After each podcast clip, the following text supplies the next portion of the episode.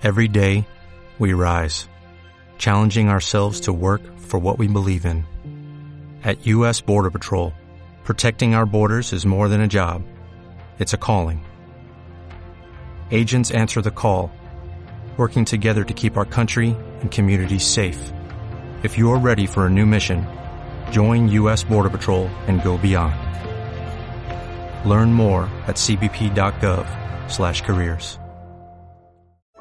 Probando, probando, uno, dos, tres, probando. Hola, soy Emanuel de Frutos y bienvenidos al desayuno. Hoy contamos con la presencia de mi pa... Hijo, ¿qué coño haces con el plátano? No es un plátano, es un micrófono. Y esto es un programa de radio. Josefina, que nuestro hijo está imbécil. Ay, Manolo, deja al niño en paz que juegue. Pero ¿cómo que juegue en su cuarto, cojones? Además está haciendo el idiota. No es el idiota, papá. Algún día trabajaré grabando programas. Sí, claro, y yo seré el papa de Roma. Déjate de tonterías. Tú de mayor serás dependiente de videoclub, que eso sí que es un trabajo con futuro. Y ahora cámate ese plátano y deja de hacer el idiota. Desde ese día me di cuenta que necesitaba marcar mi propio camino y que tendría que luchar por mis sueños. Algún día tendría mi propio programa de radio y le demostraría a mi padre que se equivocaba. ¿Quieres parar de pensar en voz en off? No me dejas poner mi propia voz en off. Perdón, papá. Madre mía, qué hijo más tonto me ha salido. Si es que mira que se lo dije a mi mujer. Mejor adoptemos a uno, que si no nos gusta lo podemos devolver. Pero nada, tuvimos que tirar por la opción más barata. Si es que... Venga, Manolo, termina, que tienes que ir a trabajar. Ya voy, ya voy. Yo también quiero mi momento voz en off. Vale. eh, no sé qué hacer hoy para comer. ¿Lentejas? Venga, unas lentejitas caen seguro.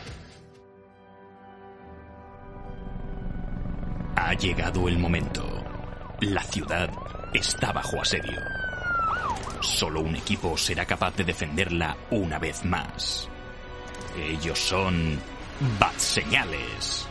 Eh, espera, espera, espera. ¿Bat Señales? ¿Qué clase de nombre para un equipo es ese? Si se llamaran Batman Incorporated o los Vengadores de los Grandes Lagos todavía. Y encima nunca hablan de Batman. ¿Pero qué coño es esto? Vale, vale, vale, ya lo digo. Bat Señales, el podcast favorito de Batman.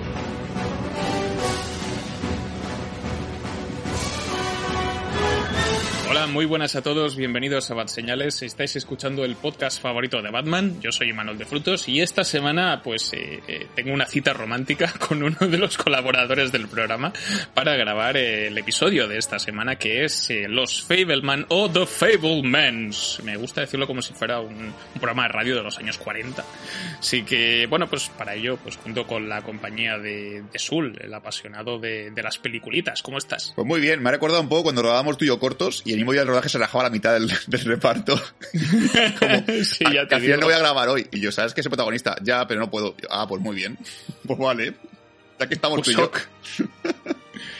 Pues básicamente eso. Vamos a y vamos a hablar sobre la nueva película de, Steven Spielberg que se ha llevado varias nominaciones a los Oscar eh, y se ha rajado todo el mundo, han ido cayendo gente y de una forma, uno tras otro y al final pues eh, se ha quedado, se va a quedar en un en un diálogo que no sabemos cuándo durará, seguramente no demasiado, eh, para hablar sobre pues esta la nueva película de, de los Fableman, ¿no? Que se ha estrenado muy recientemente en nuestro país, en Estados Unidos ya salió pues hace un par de meses, pero bueno, la, ya, ya la tenemos aquí. Así que bueno, haremos pues un pequeño vistazo sin spoilers y después con spoilers, pero antes de nada vamos con nuestras secciones habituales y la primera de ellas pues es como no podía ser de otra forma, El Batarán. Ya sabéis, cada uno de nosotros tiene un minuto, tiene 60 segundos para recomendar o desrecomendar una película, serie, videojuego, eh, cinta de Super 8, lo que surja. Así que, Sul, me va a costar elegir a quién darle voz primero. Sí. eh, porque hay mucha gente. ¿eh? Así que, bueno, te toca a ti, empiezas tú, tienes un minuto que empieza ya. Pues yo siendo con mi carrera de los Oscars, he visto una película que no está nominada a Mejor Película, pero sí a Mejor Película Extranjera, y es Argentina 1985. Eh, Oye, loco, buena película, boludo. Eh, maravillosa, yo estoy encantado de esta película. Eh, protagonista Ricardo Darín y Peter Lanzani, y nos cuenta básicamente que después de la dictadura en Argentina eh, y en el comienzo de la democracia, eh, se decidió hacer un juicio penal a los, los que promovieron la dictadura, dictadores, militares, etcétera. Y ese juicio fue muy relevante porque de alguna manera iban a, cu- a cumplir su castigo por, por haber impuesto pues, un- eso, una dictadura en, en Argentina. La película es maravillosa. La película también es muy jodida de ver, tiene sus toques cómicos y tal. Pero es bastante dramática, yo lo he pasado muy mal y sobre todo me ha dado mucha envidia. Eh, y aquí saco mi, mi vena política diciendo, qué pena que en España esto no, no, fu- no fuese así. no fuese justo para según quién. Pero bueno, la verdad es que es muy recomendable, tenéis en Amazon Prime además. Y para mí, de mejor película internacional, eh, entre esta y la otra que ya me he visto, que es la de Si no vean el frente, me quedaría con esta por duración y porque es mucho más entretenida. Muy bien, pues eh, Argentina 1985. Eh, los oyentes argentinos, que creo que tenemos alguno por ahí, seguramente se van a enfadar conmigo, pero bueno, es lo que hay. Eh, pero la puta madre, ¿no? Además tenemos a tenemos a Ricardo Darín como protagonista, ¿no? A Bombita, como, como se le conoce popularmente. Así que película que yo tengo pendiente desde hace mucho, a ver si a ver si me la pongo un día de estos, ahora que no me da la vida, a ver si me vuelve a dar la vida y puedo quitarme cosas pendientes. Así que nada, me va a tocar a mí cerrar el Batarang esta semana, así que mi minuto empieza ya y yo voy a eh, recomendaros un poco eh, una serie que he visto en Disney Plus recientemente, que es eh, La búsqueda más allá de la historia, que es un spin-off de esta esta biología que protagonizó Nicolas Cage allá por la década de los 2000 de, de peli de aventuras, descifrar enigmas, rollo el código da Vinci con Indiana Jones y tal, pero bastante más pocho. Eh, y han, sacado pues una especie de, serie de televisión de 10 episodios, eh, pero con otros personajes, repite algún secundario, pero en realidad es, eh, es, un reboot mm, medianamente pues, eh, conceptual, ¿no? Entonces tenemos a Jessita, que es nuestra protagonista, es una, una mexicana que vive ilegalmente en Estados Unidos y que pues está traumatizada por la muerte de su madre, la desaparición de su padre, que descubre más tarde que cuando ella era pequeña, pues su padre estuvo investigando una especie de tesoro, de tesoro maya, eh, que podría, y decide ella pues seguir sus pasos. Es, es una serie bastante simplona, distraída, pero no gran cosa. Y como no sale Nicolas Cage, es un 30% peor de lo que podría ser. Ah, he flipado que existe este producto. o sea, sí. Vamos a quedar de piedra, tío. sí, sí. Es el. Entra dentro de las producciones Disney de. Ah, pero han sacado esto. Sí, y, y, ni ni cameo ni nada, ¿no? Ni siquiera voz en off. No hay un cameo, spoiler, de el, compañero de Nicolas Cage en la peli. Ah, No recuerdo su nombre, pero bueno, sale ese señor por ahí. Diane Kruger tampoco sale. Y Nicolas Cage, ojalá. En plan, mensaje en el contestador, ¿sabes? Por ejemplo, yo que sé, algo así. Te dejo mi legado y mi búsqueda. A, B, C, D, E. haría un montón. Pues eso, esto es el, el Batrang de esta semana, este, este programa doble que os hemos ofrecido. Eh, si tenéis algo que proponer vosotros de vuestro propio Batrang, pues podéis aprovechar el cajón de comentarios. Así que vamos con la siguiente sección, que en este caso es eh, Alfred comenta, ya sabéis, nuestro bloque informativo, ¿no? Donde vamos a, a poneros al día con noticias dentro del mundo, del mundo audiovisual. Y vamos a empezar ahora con los titulares. El primero de ellos es En marcha una segunda temporada de Belma, aquella serie animada de, HBO Max basada en Scooby-Doo. Eh, en 2024 se estrena nueva serie animada de Barney el dinosaurio. Espero que estéis contentos, amigos. Esta es la, esta es la noticia buena. Eh, Plane, o el piloto como se conoce en España, tendrá secuela, Ship. Paul King, el director de Paddington y de Paddington 2, eh, dirigirá el biopic sobre Fred Astaire, aquel que, dijo, que está confirmado que protagonizará Tom Holland. Titanic vuelve a ser la tercera película más taquillera de la historia y ha vuelto a adelantar a Avatar el sentido del agua, eh, con este restreno en 3D que han hecho recientemente. Elizabeth Banks, eh, la directora de Cocaine Bear o Oso Vicioso, eh, afirma estar interesada en una el mismo tipo de historia basada en un caso real también, pero con un tiburón en farlopa. Vin Diesel confirma que Riddick Furia, la cuarta entrega de la saga, está oficialmente en desarrollo, con David Woji como director. Showtime renueva Desparejado, aquella serie que había cancelado Netflix, protagonizada por Neil Patrick Harris. Eh, y en marcha una serie secuela de Spartacus ya sabéis, aquella serie de gladiadores sudorosos que ya habían tenido pues un reto en, el programa. Así que con esto es el Alfred te lo cuenta, estas noticias que hemos tenido por aquí.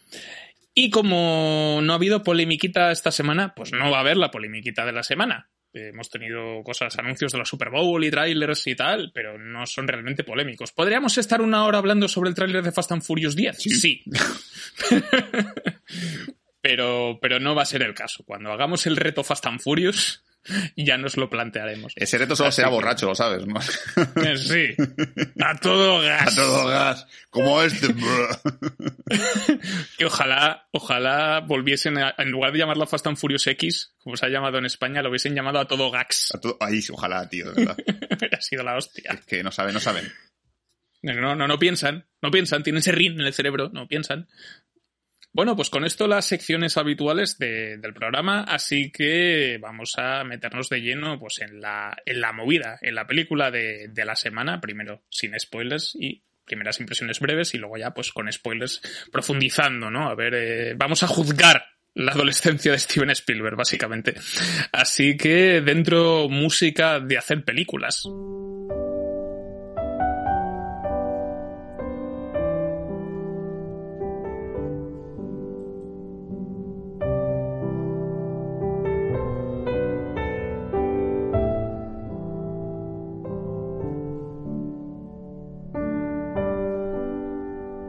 Muy bien, pues empezamos ahora sí el bloque dedicado a los Fableman o The Fablemans, como ya he dicho que, que es el título original en inglés, eh, dirigida por un señor que a lo mejor os suena, que es Steven Spielberg, ha hecho un par de peliculillas, unas mejores que otras, como por ejemplo El Diablo sobre Ruedas, La lista de Schindler, la saga de Indiana Jones, ET el extraterrestre, Salvar al soldado Ryan, eh, y otras tantas cosas como productor, Minority Report, eh, La Guerra de los Mundos. Bueno, podría estar así horas.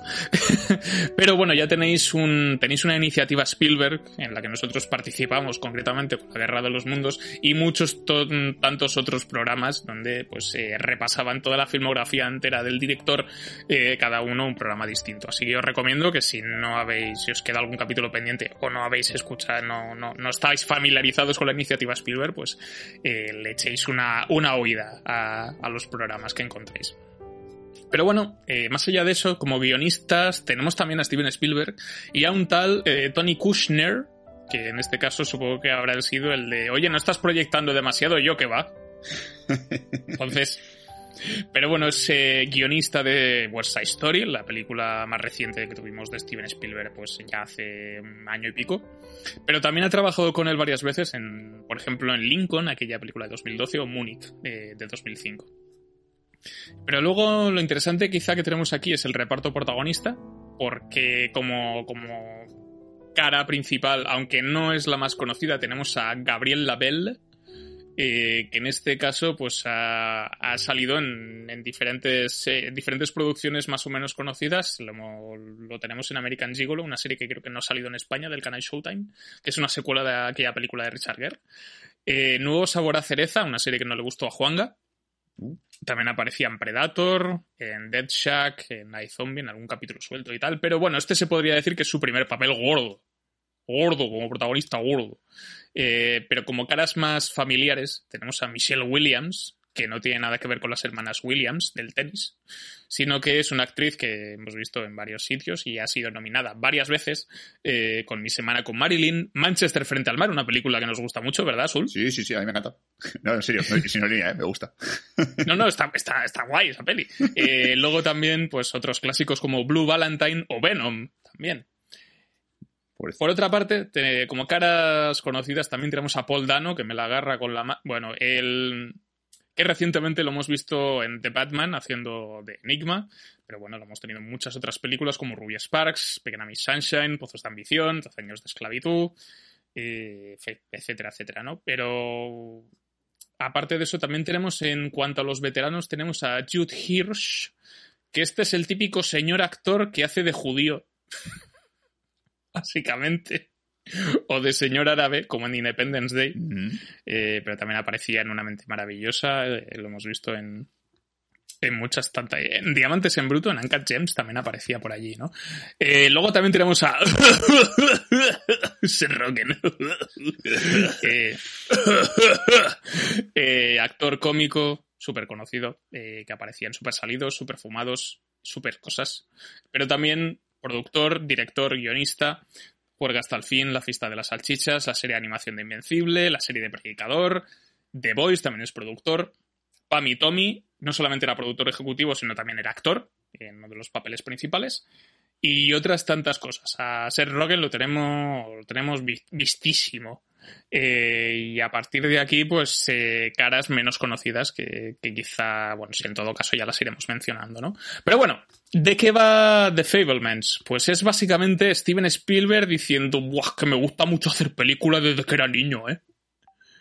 Así a, grandes rasgos, básicamente de eso. Eh, cuenta la infancia y la adolescencia de, de, Sam, de Sammy Fableman, que después de descubrir el cine y, como, y la, magia de las películas, pues él tiene el impulso, la necesidad de hacer las suyas propias, grabar sus películas caseras, hacer cortos con sus amigos y tomárselo muy en serio.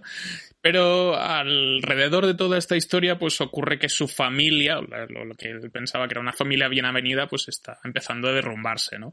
Y es esto, básicamente, Steven Spielberg intentando espiar. Es, es una de Steven Spielberg durante dos horas y media, así a grandes rasgos. Pero bueno, yo con esto creo que nos hacemos una idea general de lo que es eh, los Fableman. Así que, eh, Sul, cuéntame qué te ha parecido la peli. Bueno, ya que tenemos tiempo. pues sí, sí, sí, no te puede, no te puede interrumpir nadie. Exacto. Eh, a ver, yo con esta película me he puesto a pensar un poquito incluso en mí mismo y he dicho, vale, si yo hiciese un biopic sobre mi vida, en plan, como ha hecho Spielberg con esta película, primero sería muy aburrido seguramente, porque creo que mi infancia no ha pasado nada tan relevante como para poder tener esos giros dramáticos que espero en una película, ¿no? Esos momentos de, ¡guau! Impacto inicial, qué fuerte, no sé qué, vaya infancia más jodida, ¿no? Pues la infancia bastante normalita, con sus más y sus menos, pero con cosillas y tal. Y yo creo que a Spielberg le ha pasado un poco que a lo mejor quiere hacer una película sobre su vida ha dicho, vale, ¿qué puedo contar sobre mi vida que sea relevante? Que me gusta el cine, adelante. Obviamente, pues de pequeño grababa cortos, su padre era una cámara, imagino que, que esa historia más o menos se puede decir que es muy, muy parecida a la historia real de Spielberg. No, supongo que habrá sus cambios, pero más o menos como que es muy fiel a, a, la, a su vida. Pero luego se da cuenta de que a lo mejor le falta chicha y dice, bueno, es que me gustaba hacer películas, pero necesito algo más. Y aquí es, creo que es la parte en la cual yo puedo decir que el Fableman me falla que es que lo que necesita ponerle la película para que se, para que haya un drama, para que haya un, un entorno familiar un poco más jodido, a mí no me interesa. o sea, me cuenta algo sobre, relacionado con la madre, que la parte de un spoiler lo desarrollamos un poquito más, que a mí esa trama de la madre me parece que sí que es relevante para el desarrollo del protagonista, porque realmente sí que le afecta y de alguna manera pues también afecta su pasión por el cine y también intenta como eh, discernir entre la gente que, el, que ama el arte y la gente que ama la ciencia, de alguna manera como equiparándose a su madre pero es que tampoco lo que me cuenta sobre su madre me parece que, te, que le quedan dos minutos. Me parece que es, que es algo que, que, no me llena. Y hace que una película de dos horas y media, pues como siempre tenemos aquí en el podcast la manía, pues le sobra media hora perfectamente, mm. incluso más. Porque es que lo típico de, es que tampoco hace falta tanto. Y es más, incluso te diría más, la película, mmm, eh, sin soltar ningún spoiler, acaba en un punto en el que yo pienso, guau, es que yo quiero, yo quiero la película a partir de, de este momento. Es decir, todo lo que me has contado de dos horas y media previas, Está bien, sí. lo podemos mejor resumir un poquito más corto y ahora quiero que me cuentes la otra parte, que es, hostia, va a empezar el mundo del cine, cómo va, cómo va la movida, cómo funciona esto. Y es la parte que a lo mejor me da hasta, hasta rabia, es como, no, no, no puedo acabar aquí, es que ahora es cuando yo quiero meterme en este mundillo. Y ahí es donde creo que se ha equivocado Spielberg, creo que ha puesto una parte sobre su infancia que se puede resumir en un bonito flashback y ha decidido hacer una película entera de un, de un bonito flashback. Pues ahí me ha dejado un poco a medias. Ojo, no es una mala película, Spielberg rueda otra vez de putísima madre, eh, la banda sonora de John Williams está ahí, no tampoco es que destaque mucho, está de fondo, está bien. Y el reparto está genial y todo el tema. Incluso el, el trailer me ha engañado porque el trailer pensaba que sería la típica relación de un padre autoritario y el padre es un buenazo y es un maravilloso. o sea, yo vi a ese padre y he dicho, quiero un padre igual, joder. Ay, eh, es una película que creo que al final eh, se queda en un punto medio pero igualmente no me parece el montón malo de Spielberg. Creo que es una película que puedes ver tranquilamente, no como me pasó con West Side Story, que a mí no me gustó el remake que hizo, y aquí creo que sí que ha acertado bien y que sí que se detenida y tal. Pero bueno, ya he dicho mis pegas. Muy bien, pues eh, a diferencia de los podcasts anteriores, esta sí la he visto. Yeah. Entera, además. Entonces puedo, puedo, va, va, a ser una conversación y no un diálogo o un interrogatorio. El caso es que yo iba con bastante miedo de esta película, más que nada porque ya sabéis lo que pienso yo, tú y los oyentes, los cuatro que nos oyen, de, de los, las películas semi-autobiográficas de directores que se miran el ombligo. Hay muy pocas que me gusten o que me parezcan interesantes. Y esta creo que ha sido más por la con, por la identificación que yo puedo llegar a sentir con el, con el joven Sammy, que me han enganchado más. Entonces, toda esta movida de, joder, qué guay es hacer películas, qué guay el cine, bro. Eh, esa es la parte que, me, que, más me interesa, ¿no? Y que creo que transmite muy bien ese entusiasmo, ¿no? Esa pasión visceral, porque es súper visceral y difícil de explicar. Pero los, yo creo que lo, lo, plantea bastante bien en la película y luego acaba, acaba creciendo hasta que, bueno, el tío tiene un talento de la hostia y va probando y tiene inventiva y, aquello funciona súper bien y luego acaba pues como acaba, ¿no? Eh, que ya, ya me gustaría a mí. Pero el caso es que luego está la, la parte que la que estamos hablando, que es la parte de la familia, eh, con Michelle Williams, con Paul Dano y, estos personajes que interpretan, que no es especialmente interesante porque es un poco lo de siempre. Y no quiere decir que las dramas interpersonales tengan que ser todos distintos, pero creo que se puede llevar de mejor forma y al final te queda una película, es eso, que es innecesariamente larga porque es redundante hasta cierto punto, parece que no avanza con, ese tipo de, cosas. Y al final está todo muy limitado al punto de vista del protagonista, ¿no? De Sammy. Entonces, eh, a mí me queda igual con, ganas de que explorase más esa parte, ¿no? De, la parte de la madre y del padre para poder entenderlos más a los dos, ¿no? Ya que estás metiéndole metraje. Eh, a nivel formal, creo que la, también la peli gana puntos porque, porque Spielberg es un hijo puta que controla. O sea, el que tuvo retuvo. Entonces yo creo que Spielberg, por lo menos en eso, en, en hacer, en, hacer una buena puesta en escena, en hacer planos atractivos y, que, y aprovechar los movimientos de cámara cuando toca, eso lo tiene dominadísimo, o sea, le sale solo, sin, sin pensar. Y, y, yo creo que esta peli lo, lo sabe. Es un, es un buen reflejo de eso. Eh, y a nivel de actores, a mí me ha sorprendido gratamente el actor protagonista, el Gabriel Label este, que creo que hace un trabajo muy interesante. A Michelle Williams la veo un poco irregular, a veces creo que está un poco pasada, a ratos. Y Paul Dano se me hace muy raro porque es un señor que no me gusta su cara, me incomoda mucho Paul Dano, pero aquí hace de señor entrañable. y, entonces tengo ahí como una duda durante toda la película, pero creo que Paul Dano sí que realmente está espectacular. Y me, se me hace muy raro ver a Seth Rogen delgado. También. Sí. Es un detalle sin importancia. Es un detalle sin importancia, ¿no? Pero es que se, me hace curioso. Eh, pero bueno, al final es un poco eso, que, creo que la, la, peli es una especie de coming of age que pasa por un poco los puntos de siempre, pero no llega a ser del todo un coming of age, tampoco llega a ser un drama familiar eh, emotivo de verdad. Entonces se queda a medio camino entre varias cosas. O sea, hay un punto en el que, ya lo concretaré, pero que la peli se pone en plan comedia adolescente, eh, que me, sal, me saca de la peli, pero porque no va por ese camino durante mucho, durante mucho tiempo. Y es como, esto creo que es divertido, pero no estoy seguro, Steven. Entonces, se, me queda, pues eso, se me queda en una cosa un poco a medias. Pero tengo que decir que igualmente la película me ha gustado más de lo que esperaba. O sea, me ha parecido que realmente tiene escenas verdaderamente, verdaderamente potentes. El final es la hostia. Sí que estoy de acuerdo que tendría que haber sido eso, todo lo que te cuenta la película tendría que haber sido el primer acto. Mm. Y luego ya es Sammy aventuras en la gran ciudad. Que la gran ciudad será Los Ángeles en este caso, ¿no? Eh, yo la duda que tengo es si más directores de su quinta se van a apuntar a hacer estas movidas. O sea, quiero que Scorsese haga los. los. los. los Samuel Men. Eh, luego quiero que Coppola haga la suya también. Y que después se junten en una película conjunta que se llame los, eh, la nueva aula de directores. Que diga, son ellos, pero no son ellos. ¿Sabes? Oh, quiero esa peli. Quiero el crossover. Con portales.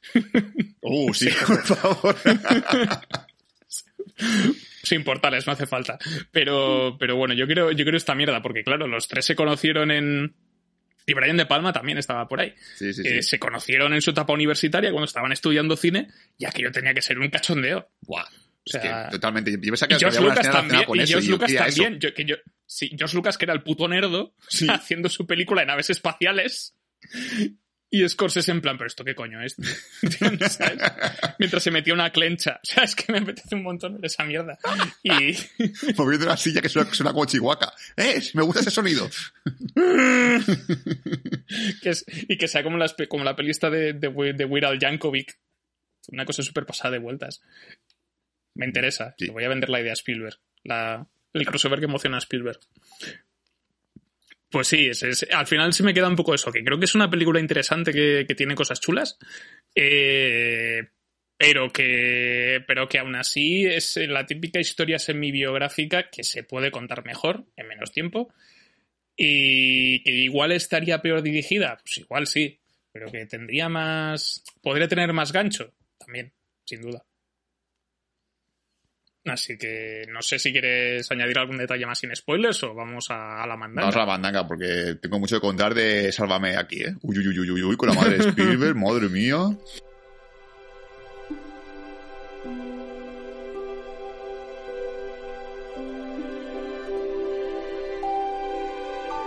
Hola, buenas a todos. Pues veréis, a mí Los Fableman me ha parecido una película muy buena. Me ha parecido muy entretenida, no ha hecho que su larga duración se me haga pesada. Y me ha parecido un falso biopic mm, bastante entretenido. Me gusta sobre todo la, la relación entre el padre y el hijo, me parece un tanto atípica y eh, las interpretaciones me parece que, que están bastante bien. Y de momento es la peli de Oscar que mejor, eh, que más me ha gustado en definitiva. Eh, creo que, bueno, mm, ya digo, para ser una, un, un, de Spielberg, creo que, está bastante bien.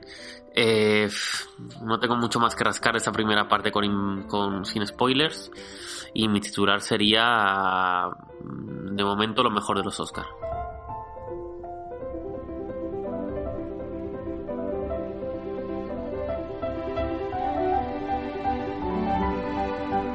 Pues empezamos con la parte con spoilers de los Fablemen.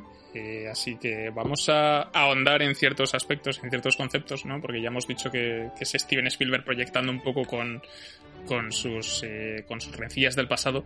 eh, que por lo visto el tío está bastante rayado con el divorcio de sus padres, ¿no? O sea, que ya lo, ya, ya, ya lo hemos dejado entrever, ¿no? De que la familia se, se cae un poco a pedazos. En este caso es, eh, según se cuenta la película, porque la madre eh, comete una, infide- una infidelidad con el mejor amigo del padre, ¿no? Eh, el personaje de Seth Rogen, ¿no? Eh, o sea, Mitzi se enrolla con Benny, se llama, el tío Benny, que lo llaman. Y Bart, que es el padre, pues se lo toma un poco, sí, bueno, tal, la vida, ¿no? Cosas que pasan.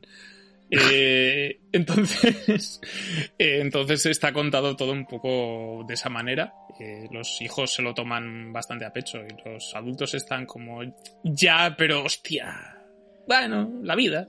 Si se gustan, que se gusten, ya está, no pasa nada. si, si os gustáis, pues liaros, es lo que les dice Paul Dano, ¿no? Entonces, eh, es un poco esta, esta idea y se supone que, que, Steven, que Spielberg, ¿no? Por aquel entonces, como que no, según, se según he leído por ahí, como que cuando él se enteró, se enteró más tarde de la situación, en vez de cómo se explica aquí en la película, y como que le echaba la culpa a su padre.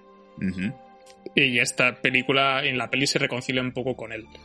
Eh, entonces, eh, no sé hasta qué punto esto puede ser llegar a funcionar de verdad, pero, pero el tema de la infidelidad, creo, me, me gusta mucho la escena en la que lo descubre, que está ahí grabando una película casera de cuando se fueron de camping por ahí todo el mundo. Sí. Eh, y, las, y los ve así de refilón, que se cogen de la mano Mitzi y Benny, Sí. y espera, ya está como, un momento, ¿le está tirando los tejos? Va pasando el metraje y tal. Sí, sí, se los está tirando. Entonces, pero tarda como 5 o 6 pruebas. cabeza me en gusta pensar cuenta, ¿no? que- es como, A mí me gusta pensar en mi cabeza que, que, la- que el padre de Spielberg no, no sabe que, su, que su- bueno, los padres están muertos ya, imagino, ¿no? Deben de haber fallecido. eh, hombre, está más muerto que muerto man. Steven Spielberg tiene casi 80 tacos. Me hubiese gustado pensar que mejor esta película fue para, para revelar a su padre que su madre le engañaba. He hecho una peli, papá, para que lo sepas. El Oye, tío que a lo no mejor es le- de fiar. A, lo mejor les grabó enrollando si se la enseñó su padre que no, que no, que esto es mentira. es que, es que hay unas, hay- esa escena que dices tú, que es una escena supuestamente muy dramática y muy jodida y tal, que es cuando descubre el, el hijo la infidelidad de su madre. Yo estaba en plan, como te he dicho, en plan, sálvame. En plan, ay, ay, ay, ay, ay, ay, ay, que aquí hay mandanga, aquí hay tomate, aquí hay tomate. Pero es que luego coge el, el- el- niño y hace una película de la infidelidad de su madre, que es como, madre mía, por Dios. Y la tiene guardada en plan, el día que toque los cojones se la enseño.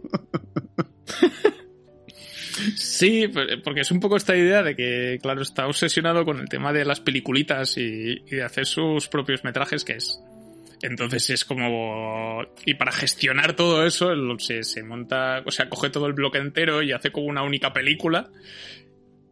Que no descarto que la haya visto varias veces. Podría ser. Entonces, eh, es, es, una idea bastante curiosa.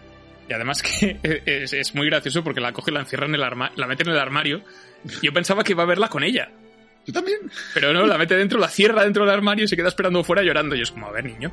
Se queda puesta con ella, pondría pausa todo el rato y decía, ¿y esto qué? ¿Eh? ¿Y esto qué? ¿Qué es esto de aquí?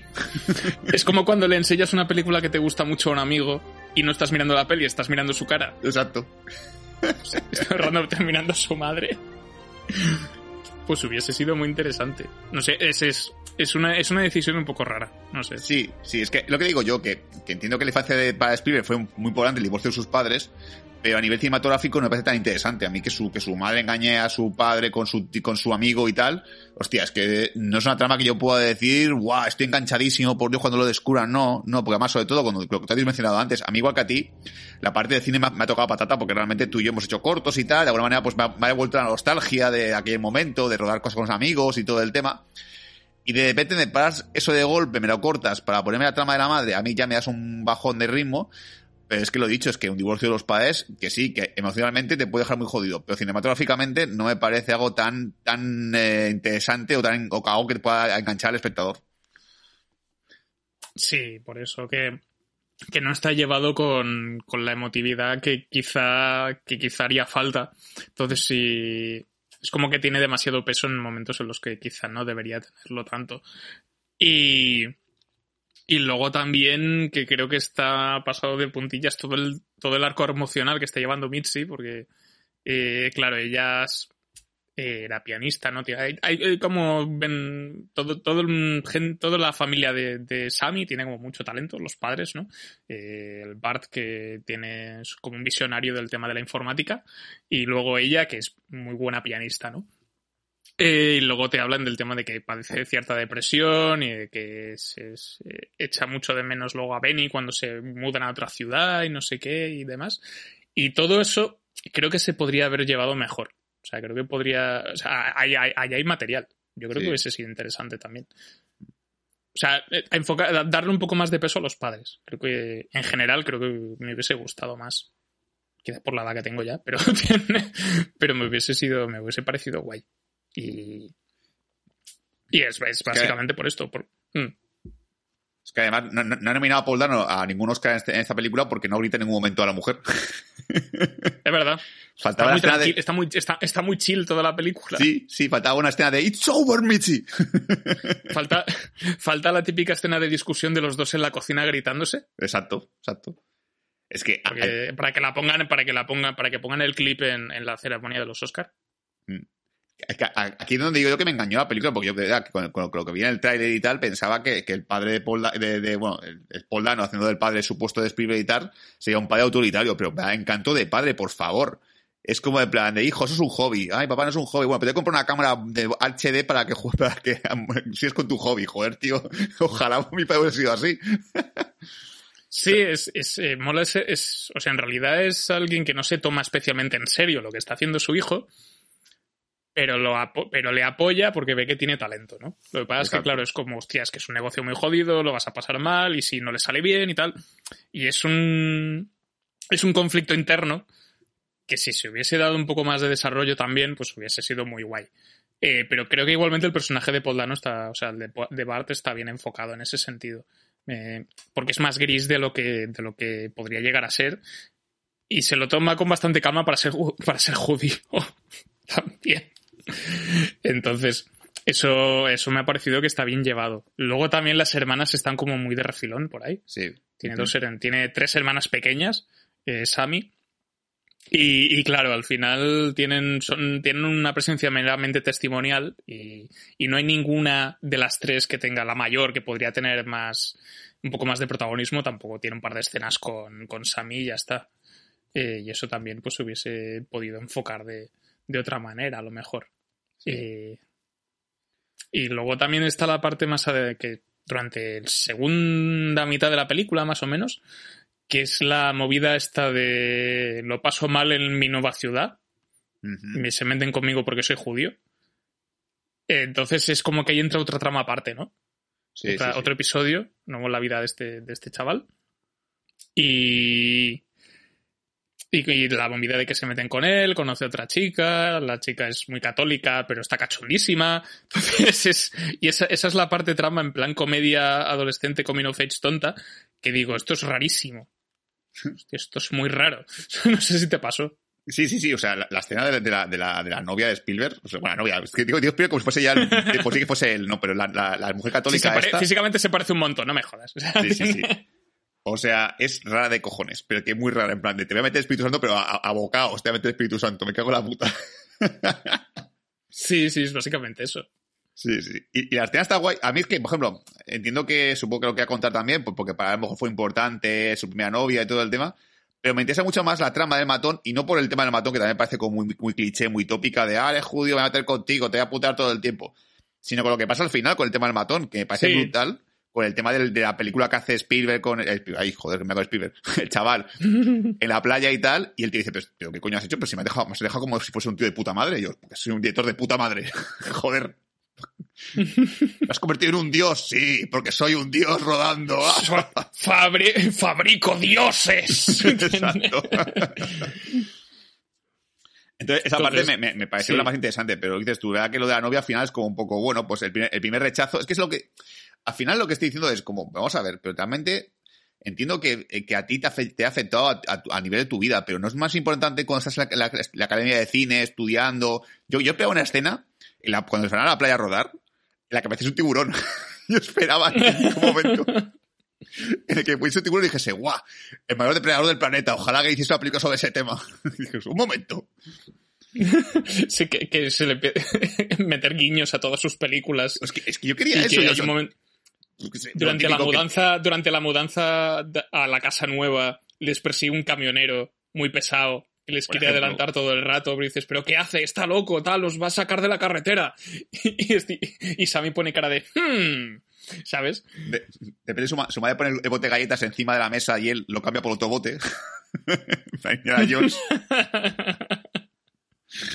Un bote lleno de piedras. Llega un niño muy feo al colegio y se parece, y dice, hostia, parece un alienígena. pues sí, me sí Está- gusta mucho le- más eso, porque al pilla final... justo, claro, le pilla justo dentro del fenómeno ovni y tal, y, dice, y, y otra también otra escena en la que dice, oye, si Lincoln era el mejor presidente, ¿por qué están los billetes de, de menos valor?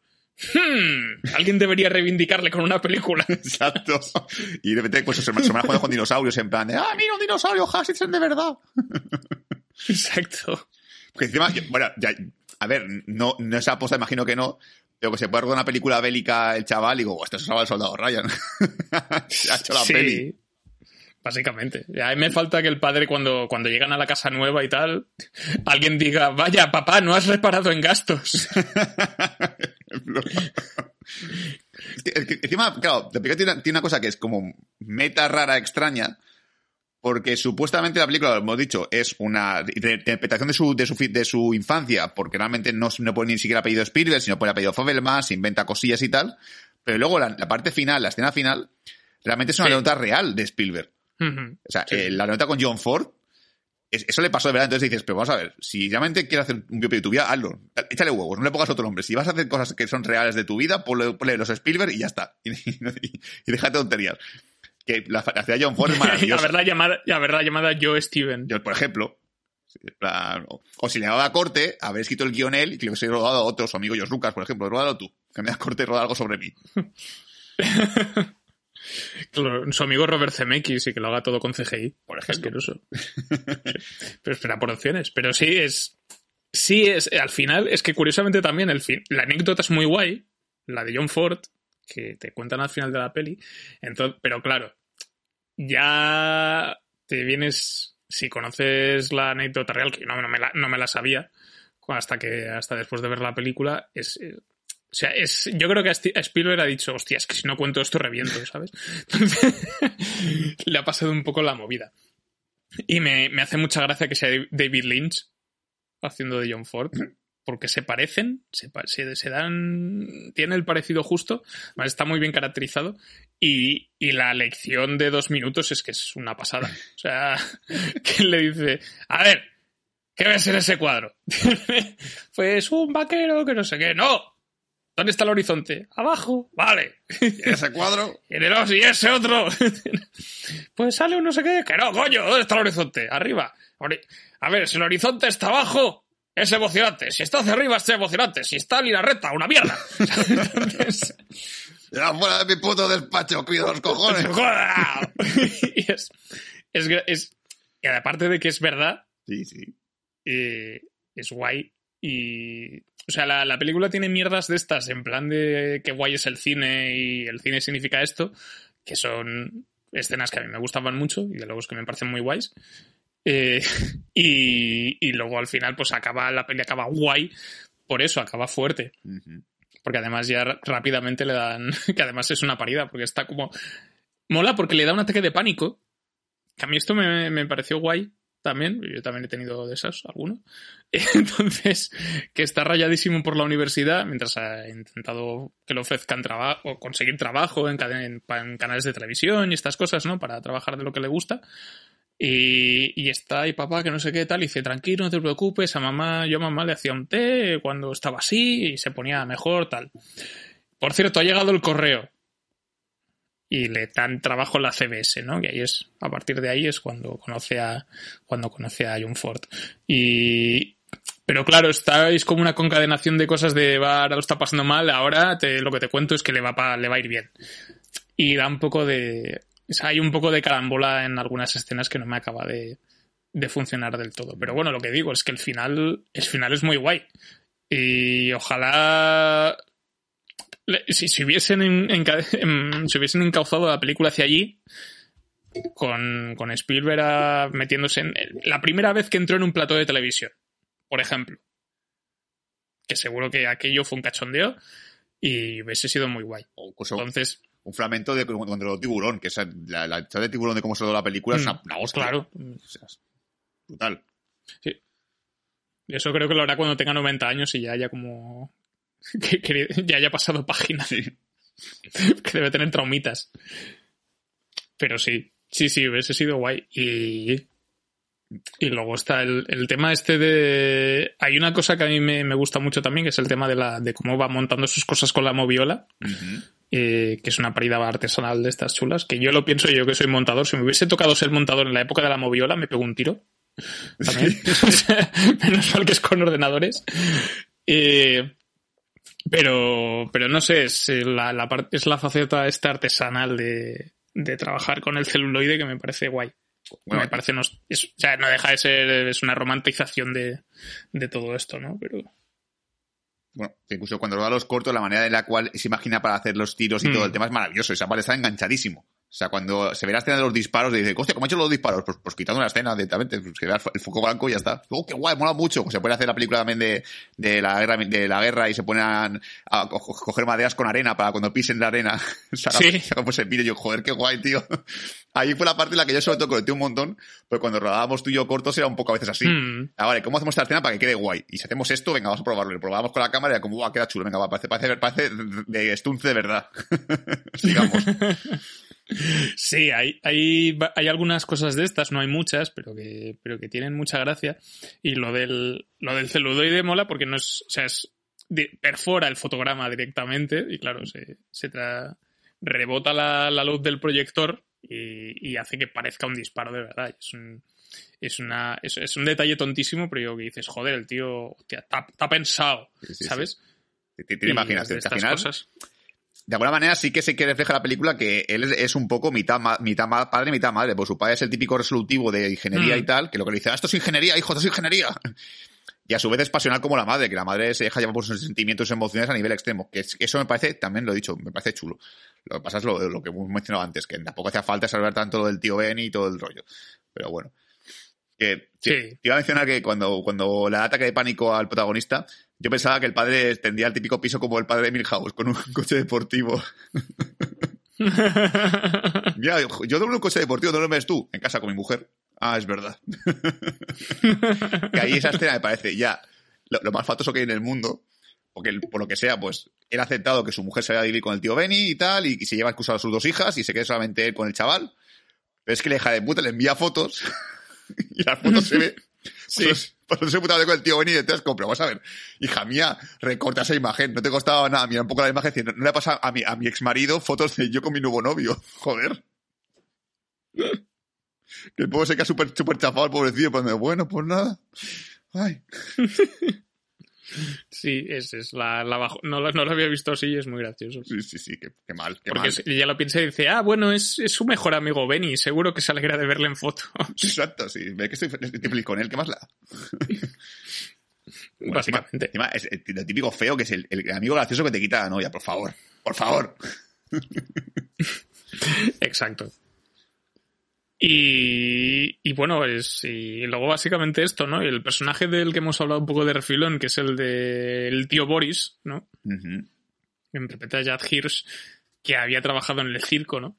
Y que él también es como una especie de artista, ¿no? Al, al hacer, eh, dice, porque dice, que dice que trabajar, trabajar en el circo no es arte, pero, o sea, meter la cabeza dentro de la boca de un león no es arte.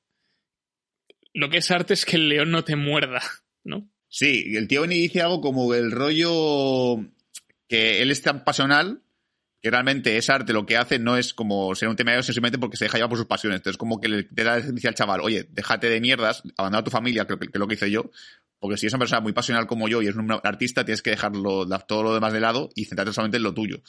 Porque no vas a poder, te vas a tener que elegir sí o sí tu familia y esto, que al final es un conflicto que realmente tampoco tiene, no tiene por qué elegir de su familia y el, y el cine. Puede estudiar cine y seguir con su familia, pero bueno. Sí. No sé. Sí, en realidad tampoco, o sea, te plantean eso, pero tampoco te lo llegan a... Te, te llega, no, no, llega a entrar en ese conflicto que le dicen que va a entrar, ¿no? Entonces también eso es un poco le juega un poco a la contra de la película. Hubiese molado también que lo hubiesen llegado a, a, desarrollar. Es que también la película plantea ciertas cosas que no llega a culminar del todo, como esta que estás diciendo. Y luego también el tema de John Ford, cuando lo piensas dices, jo, qué guay. Pero claro, en ningún momento, o sea, tú sabes que a él le gusta mucho hacer películas, pero tampoco es como, hostia, vamos a ver esta peli de John Ford 47 veces, ¿sabes? Entonces, Sí. y, y, y se queda un poco se queda un poco que la rama cinefic, la de tal, y también sus inspiraciones que, que, pueda llegar a tener, tampoco te lo llegan a. No, no, no se llega a explicar del todo, ¿no? Tampoco. Eh, pero hubiese estado bien. Exacto. Bueno, yo, yo, creo que al final. Eh, la película, a nivel de premios y tal, está, está, muy nominada y esto, se va a quedar como mucho en mejor director y ya está, porque lo típico, ha rodado un sobre, sobre ti y eso para ellos es relevante y es bonito y es, es maravilloso que Spielberg haya hecho una película sobre su infancia, pero ya está. Incluso la banda sonora John Williams, sin John Williams y Spielberg juntos, yo es que ahora mismo, si me pongo a pensar en la música de la película, no recuerdo ninguna canción que me pareciese mítica ni nada. Sí, es el. Eh, yo. Sí, yo, yo creo que en realidad se quedará un poco. Si se lleva cosas, el, el, si se lleva cosas, la que has dicho no, de mejor director, quizá es un poco ya de, bueno, Spielberg, toma, sí, te hemos visto, quédatelo. Y como también lo estaban comentando, no me acuerdo si era en otro podcast, no me acuerdo muy bien, que el tema de. El tema de. De que Babylon, por otra parte, de la película de la que hicimos programa también, que también habla un poco de jo, que guay es el cine, pero con coca y putas, ¿no? Y, y de forma sí. mucho más. Eh, mucho más crítica con todo esto. Entonces, eh, seguramente se lleve más cosas que Spiel, se lleve más cosas Spielberg que, que, Babylon, porque es como la parte más romántica de toda esta movida, que eso a la academia le gusta mucho. Y a mí también me gusta, pero. Pero la parte con coca y putas también me gusta. Entonces, que la también, también es real. Claro, también, también. Entonces, eh, si se lleva más de un premio o varios premios, seguramente sea por eso, ¿no? Por el romantizar todo, todo el aire este de, lo, de la creación y del arte que hace, que hace la película. Supongo que será por eso. Que me, que me gustado mucho la escena en la que estuviese, estuviese en clase de repente de Spielberg y tal, y le pone un compañero para hacer un trabajo, y dice, Williams, vete, con, Spiel, con, con, con Febelman. Se pone allí, hola, ¿qué tal? Me llamo John, John Williams. Y a la mano. ¿De qué estás la banda del colegio? Sí, me gusta mucho tocar música. Williams, deja de tocar, deja de usar los bolis como si fueran baquetas. Lo siento, profesor, no puedo evitarlo. Pues sí, sí, mierdas de estas que, que, que molarían mucho. Pero, pero sí. Este- Sí, sí. Pues nada, ya con esto, no sé si quieres añadir algún detalle más de la peli. Al final. No, que si me hiciese una película sobre mi infancia sería igual de aburrida que Fema. no, no, la verdad es que no.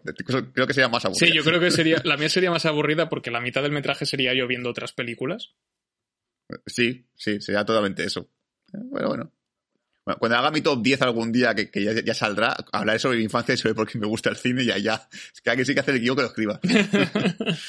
Vale, ahora que entramos en la zona con spoilers, me gustaría decir que Seth Rogen eres un capullazo y no sé, en el momento en que la infidelidad se descubrió, yo creo que la madre debió echarse las manos a la cabeza y decir, madre mía, ¿quién, quién- quién tuvo la fantástica idea de comprarle una cámara de vídeo a este hijo mío? Eh, pero bueno, el, el momento de, de cuando está él viendo el vídeo de la acampada que le encargó su padre, yo creo que es el, el momentazo de la película, sin duda alguna. Eh, porque es muy fuerte. Luego el tema de, de cuando el divorcio también, también es bastante icónico. Y cuando le enseñan la, cuando el, cuando el, el, el, el Kid, Kid Spielberg eh, le enseña la cinta a la madre ahí en el armario de la ropa y le cierra la puerta también, me gusta mucho esa escena. Y ese padre no, no se merece la mujer que tiene, desde luego. Un padre que, que sí, que, que se nota mucho que, que, interpreta el- el que le guste tanto a su hijo el grabar como un simple hobby. Algo que no me parece mm, muy descabellado en aquella época, quizá, porque claro, eh, era el auge de IBM, de Silicon Valley y todo estaba muy orientado a la informática. Su padre lo estaba demostrando, estaba cada vez prosperando, ganando más dinero, mudándose y tal.